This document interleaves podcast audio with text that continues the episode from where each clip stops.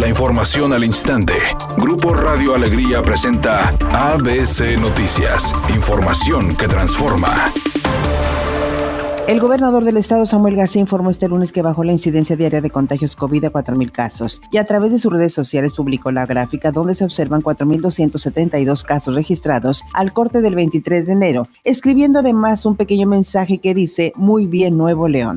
Según datos de la Secretaría de Medio Ambiente proporcionados a este medio de comunicación, otro de los contaminantes más peligrosos para la salud es el monóxido de carbono, donde las industrias privadas también llevan la delantera a petróleos mexicanos. Las ocho plantas de la iniciativa privada analizadas se expidieron en el año 2020 5.821 toneladas de monóxido de carbono al aire del área metropolitana de Monterrey, mientras que la refinería de Pemex en Cadereyta produjo en ese mismo lapso 1.043 toneladas, es decir, 82% menos. Por su parte, la planta Iberdrola del Carmen generó 1.680 toneladas de monóxido de carbono, cifra 61% superior a la que produjo la refinería. La Organización Mundial de la Salud señala que este gas, incoloro e inodoro, impacta seriamente a la salud pública, ya que reduce el oxígeno que la sangre transporta al corazón y al cerebro, generando mareos, confusión y, en casos graves, pérdida de conciencia y hasta la muerte.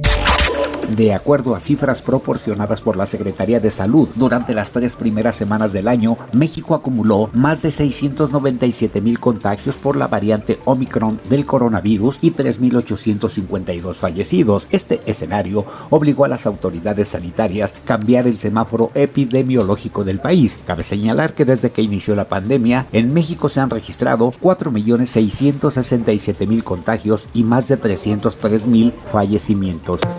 Editorial ABC con Eduardo Garza. Que no te quieran ver la cara ni te quieran morder los agentes de tránsito. Las licencias de manejar digitales sí son válidas. La ley que regula la expedición de licencias para conducir de Nuevo León, en su artículo tercero, fracción 8, dice, la licencia de conducir es el documento físico o digital para dispositivo móvil que expide la autoridad estatal a fin de certificar que el titular de la misma tiene la capacidad física, conocimientos y habilidad para operar vehículos automotores de transporte terrestre. Las licencias en documento físico o digital tendrán la misma validez legal y se les aplicarán las mismas disposiciones jurídicas. Así que agentes de tránsito dejen de andar amenazando a los conductores y andar pidiendo moches. Es mi opinión y nada más. ABC Deportes informa. El equipo de Tigres sacó un triunfo dramático viniendo de atrás ante el equipo de Pumas. Perdía 1 por 0. Le dieron la vuelta y en tiempo de compensación un penal cobrado por Guiñac le dio el triunfo. Tres puntos importantísimos al equipo de Tigres. Miguel Herrera tranquilo después de estos puntos conseguidos con el equipo felino.